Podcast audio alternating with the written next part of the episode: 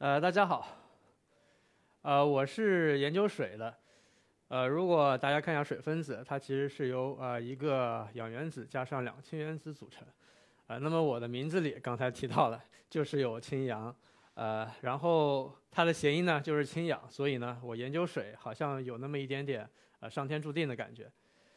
呃，我研其实研究水呢，它的方向有很多。这边呢，我想给我自己的研究加一些定语。啊，首先我是研究地球深部水的。那再具体一点，是是研究地球呃下地幔的水。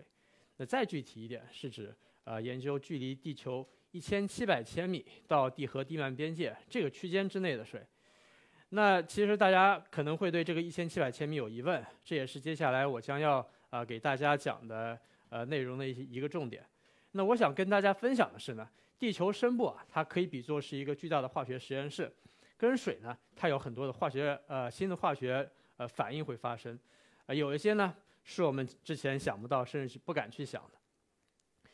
呃，研究深部的水为什么重要呢？这边我就以2018年的一则报道作为引子，呃，它是华盛顿大学他们对马里亚纳海沟上面的地震波进行了一个分析，他们发现。每年有大量的水会进入到地球的内部。注意，他们这边使用了“吸入”啊这个动词，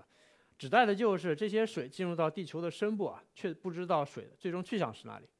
那实际上有很多科学家研究小组呢，去研究每年到底有多少的水会进入到地球内部。那现在呃最新的一些观点认为呢，每年有呃上亿吨的水会进入到地球的地幔。那这个啊总量听起来应该很多啊，但是我打一个比喻。一个太平洋有七百三十万亿吨的水，那如果我们将进入地球深部的水跟呃我们地球表面的水的总量相比的话，它还是一个很小的一部分。但是大家别忘了，地球的年龄可是以数十亿年为单位去计算的，两者相乘的话，其实还是一个比较可观的数字。那所以说，如果一直有水进入到地球的深部，但是没有水从地球深部出来，那带来的问题就是地球会逐渐变成一个干涸的行星。但是比较幸运的是，我们至今没有发现地球有任何水会枯竭的，呃，大面积枯竭的这种现象。那为什么呢？就是因为地球深部确实存在这么一个水，这么这么一个宏大的水循环，啊，并且它正在影响我们呃现在每天的生命。啊，这边我们要解释地球深部的水怎么从呃深部返回到地面，就必须介绍我们第二个主角，就是铁。呃，铁是地球里面按重量去比较，它是含量最高的这么一个元素。那大家应该都吃过这种巧克力球啊。我们将啊地球比作一个巧克力的话，那里面这颗果仁呢，就像是一个地核，它基本上都是由铁来组成的。外面这层巧克力呢，可以比作是地幔。那最外面呢，是一层薄薄的地壳。那如果水进入到地球内部和铁相遇的时候，会发生什么样的反应呢？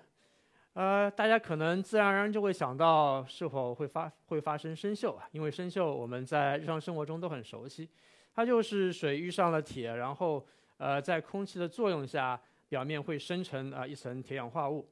那当水进入到地球深部啊，遇到铁，呃会发生怎么样的化学作用呢？那研究这个话题呢，大家可能首先想到的是，我们是不是应该打一口很深的井，然后钻到地球的内部取一些样品出来，然后做一些分析啊？但其实最深的这样一种井也只有十多千米，尚不及地球的皮毛。那可以呃，但实际上我们还可以利用一些，比如说呃火山过程，从地球内部有一些呃所谓的包裹体啊，从地球深部出来啊，这些样品呢就封印在啊钻石里边，称之为金刚石包裹体。但这样的样品呢，最深也就是呃几百千米的水平，呃差不多最深是到了下地幔的上部。呃，还是没有办法覆盖整个地幔。那我们在实验室呢，就换了一种思路，我们打磨了一对金刚石，呃，然后把它打磨成一个锥形，在它的中间放上样品，然后两边用力，这样就能使这颗细小的样品上面产生很大的压力。啊，这样的样品呢，可以覆盖整个地幔的压力范围，啊，甚至呢，可以呃做一些呃地核的一些科学工作。嗯。这边呢是我们实验的一个场景图啊，大家可以看到，呃，这是一对金刚石啊。今天呢，我就特意带了这么一个呃装置过来，大家可以看我手我手中呃有的这个东西呢，就是金刚石压针了，而且它不是一个模型啊，它就是这么小巧，可以从我的口袋里直接拿出来。呃，大家可能会问它是不是很危险，因为它压力很大嘛。啊，但实际上，因为压力都是集中在很小的一点样品上面，呃，所以最不济的情况呢，也就是说，呃，它这个金刚石有一些错位，然后金刚石报废掉了，呃，但实际上它是十分安全的。啊，大家可能比较好奇了，呃，这个装置到底贵不贵？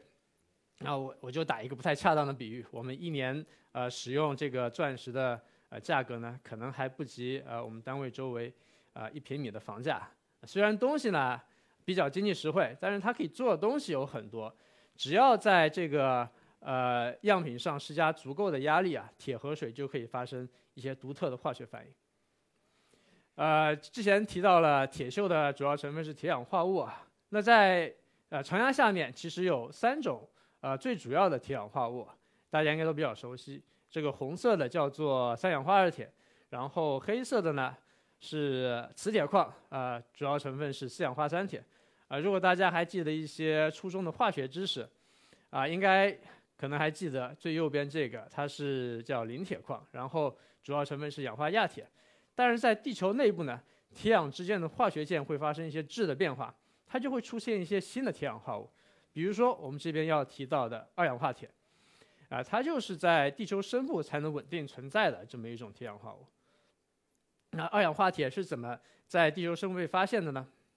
这就用使到啊，这就必须使用到我们之前呃提到的这个金刚石压针了。左边这个图里面呢，呃，就是铁和水的样品，呃，然后我们将这个样品加压到呃七十万个大气压，然后使用激光呢对它进行加热。以此来模拟啊地球深部一千七百千米的啊这么一种温度和压力的环境，然后我们就通过一些表征手段发现里面生成了这个二氧化铁。呃，二氧化铁呢，它的特点就是氧比较多。我们可以想象是把一些额外的氧气呢打到了这个氧化铁里边，然后它也是一种只在高压下才能稳定的。如果我们把压力撤去呢，它又会重新变成呃三氧化二铁啊，并且释放出氧气。呃，我们当时呃合成的这个二氧化铁是相当兴奋的，基本上就是在一周之内把整一个文章都写好了。那为什么呢？是因为二氧化铁是我们想要提出这个假说的最关键的这么一种成分。我们假说的名字呢就叫做生物造氧说。那这张呃图片里面呢，我们例举了一些化学反应方程式啊，大家啊看着就行，不用太去在乎细节。呃，我们直接看结论。传统的观点认为呢。地球深部有一个水循环，但是水循环最简单的单位应该就是水，就无论是吸水也好，脱水也好，啊，这个水不会自动分解成氢气和氧气的。那我们的假说，深部造氧说认为，在一千七百千米这个深度以下，水可以分发生分解，啊，在铁的帮助下，呃，氧跟铁结合生成二氧化铁，然后氢气呢就跑掉了，呃，所以说我们这两套理论呢，它是。呃，有一定的差别在这里。那我们怎么去应用这套理论呢？我们就给地球切一个剖面，然后看一下水在地球的深部是怎么去参与并且完成这个循环的。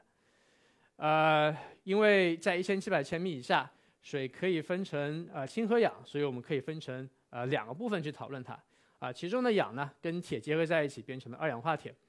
那我们可以将二氧化铁。啊，作为一个比较具有代表性的矿物啊，我们叫它是一个富氧相啊，它相当于是地球深部的这种储存氧气的仓库。它在一千七百千米以下的时候呢，可以稳定存在，但是啊，它一旦进入浅部呢，才会发生分解。所以它只要是保存在那个深度啊，就可以一直的积累，然后可以牢牢的吸住氧气。那么氢呢？氢它可以在啊矿物里面自由的扩散运动。那在物理学家他们称之为这是一种叫做呃超离子态的这么一种状态，这也是在高温高压下啊会有的一种特殊的状态，啊它就像是一块海绵吸收了很多液体氢，乍看之下这块海绵还是固体，呃但是呢只要我们一挤，里面的液体氢就会出来，但是因为氢呢它本身的比重比较小，所以它是会上升的，上升的过程中会跟其他的矿物重新结合生成水，这里我们特别要注意一下。这个结合的过程不是说啊游离的氢跟啊游离的氧发生了重新的结合，而是通过一些复杂的化学作用，有一些氧化还原的作用，使得啊氢和氧重新结合起来。啊，那这个时候呢，呃，就比如说有些化学式，我可以举一些例子，比如说它会生成一些呃碳氢化合物啊，这些碳氢化合物就是一些有机物的雏形。那最后剩下的一些氢呢，会通过火山作用直接被排出到呃大气里边儿。啊，这就是我们通过深部造氧说啊描绘的水在地球的整一个旅程。呃，那我们的故事故事说完了吗？其实还不是啊，大家可能会问，二氧化铁在地球深部慢慢的积累下去。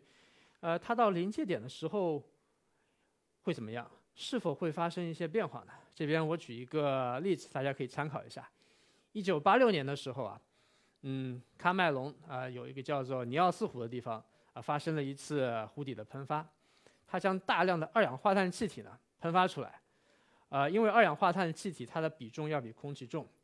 所以它当那个二氧化碳气气体又呃降落下来的时候呢。它就会淹没到附近的村庄，然后排出周围的空气啊，最终可以造成几千人的窒息死亡。虽然这场灾难呢，它的呃具体的成因还有一些争议啊，呃，但是有一点是可以肯定的，就是二氧化铁在这个尼奥斯湖呃湖底啊，已经积累到了一个临界值啊，最终导致它的喷发。那二氧化铁。它在地球深部积累到临界值也会发生爆发，那就会让这些二氧化碳从深部进入到浅部，发生分解，释放出氧气。那释放出氧气，呃，会带来什么呢？在历史上，呃，在地球整一个几十亿年历史上，确实存在这么一些特殊的时期啊，氧气的浓度会上升，我们称之为大氧化事件。呃，这个图的右边这一溜呢，我就将氧气的含量跟地球的纪年，呃，做了一个一个图。啊，我们发现呢，其实，在整一个历史上有这么几个特殊时期，氧气呢经历了从无到有、从低含量到高含量的这么一个过程。解释氮氧化事件其实有很多的学说啊，比如说现在最流行的是蓝藻菌的产氧机制。那蓝藻菌它是呃可以产生很大量的氧气，而且也经过了这么多年的研究，我想它的大方向应该是没有错误的。但是蓝藻菌可以解释所有关于大氧化事件的问题吗？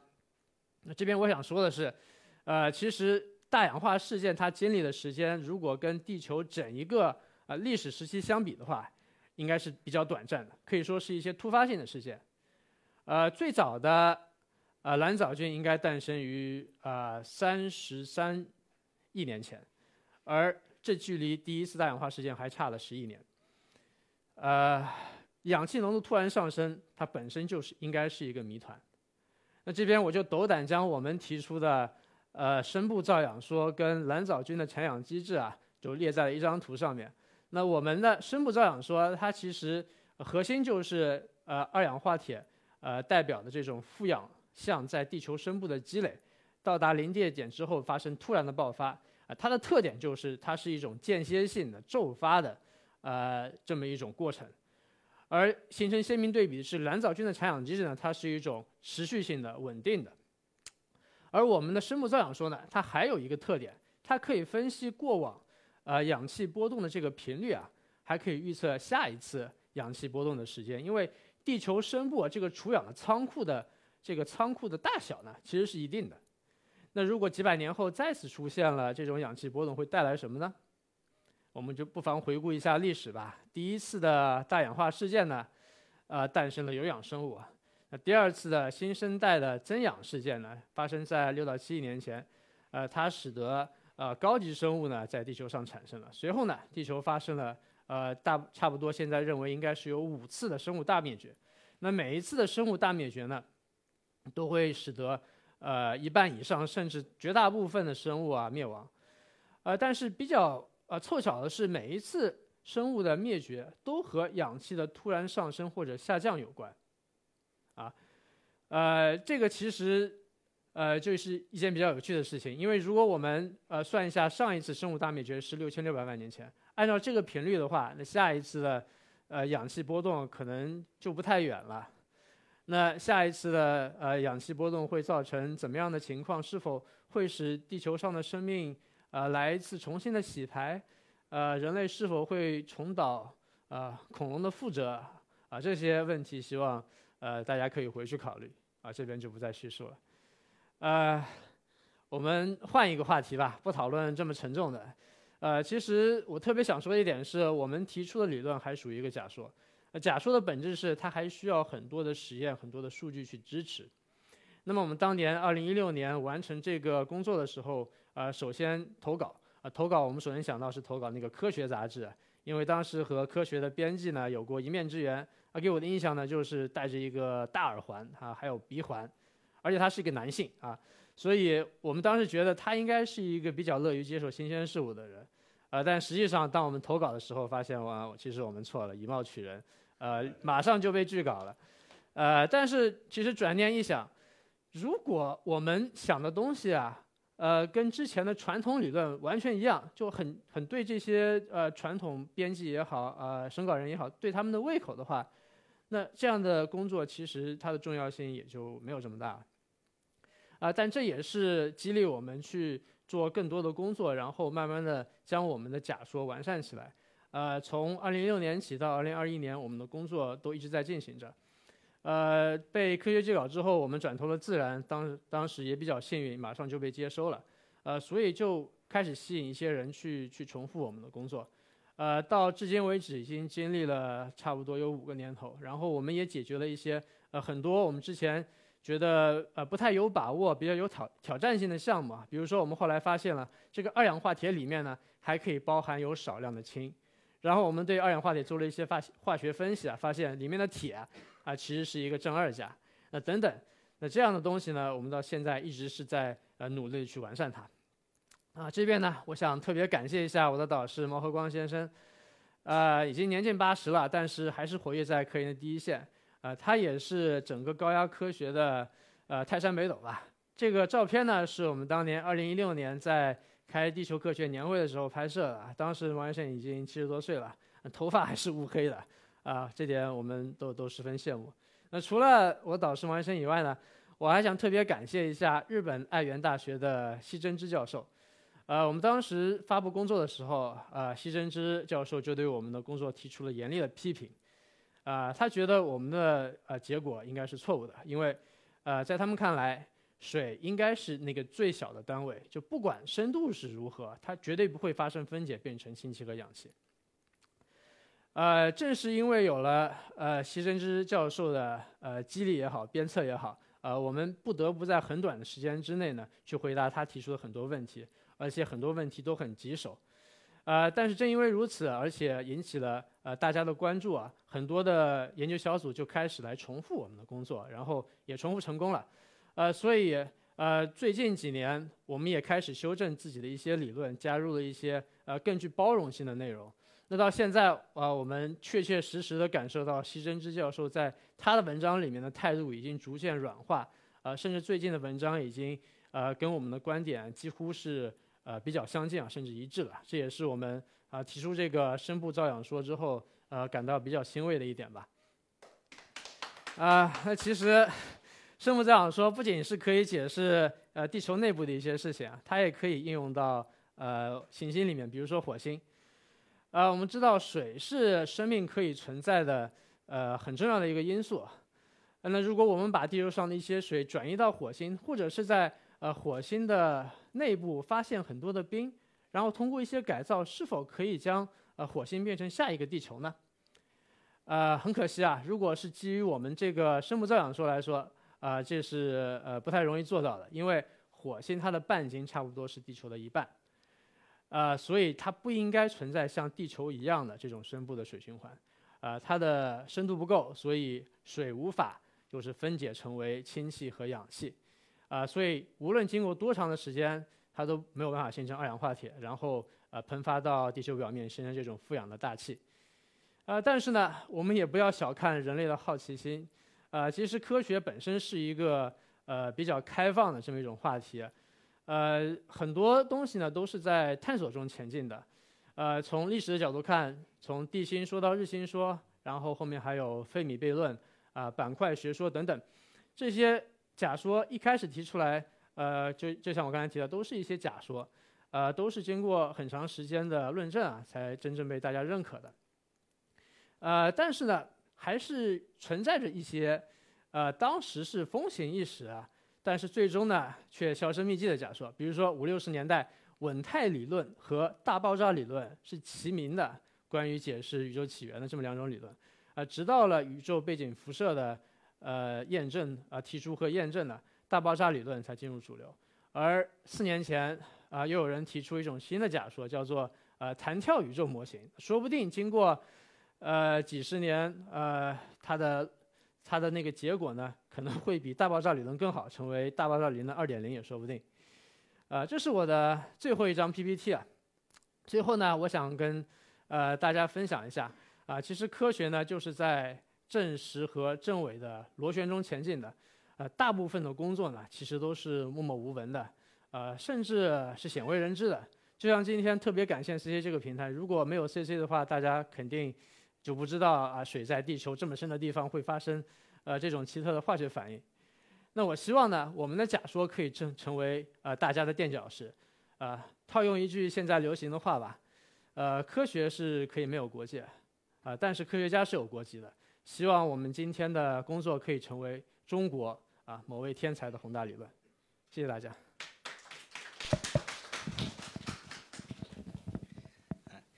来，钱老师。首先啊，特别感谢秦阳老师，给我们分享了一个啊，呃，关于我们的这个生物氧化的这么一个啊，一个新的一个假说。那么我呢，也想呢，呃呃，代表呢很多的朋友啊，尤其是我，呃，我们在现场有很多啊，网上的朋友们提几个呃小的问题啊。第一个问题啊，呃，是我个人呢比较 low 啊，就是您在研究的时候啊，刚才我看您拿了一个这个。呃，小的仪器啊，OK，OK，OK，哎，就是这样的一个啊，然后呢，在这个里边啊，放上金刚石啊，然后就呃钻石啊等等啊，来解解决这个问题。那么呃，我想问一下，是不是在我们的地球的深部有特别多的钻石啊，或者是体量很大的？呃，您这个问题我不知道，回答之后卖钻石的会不会开心？其实答案是是确实是这样，地球深部有很多的碳，呃，但是那些碳呢不一定是以金刚石的形式存在，可能是呃简单的有机质，也有可能是碳酸盐，但是也有可能就跟您说的一样，呃，它就是金刚石，呃，会有很多，嗯。嗯，好，那第二个问题啊，我想问您一下啊，就是您能不能预言一下啊，我们在未来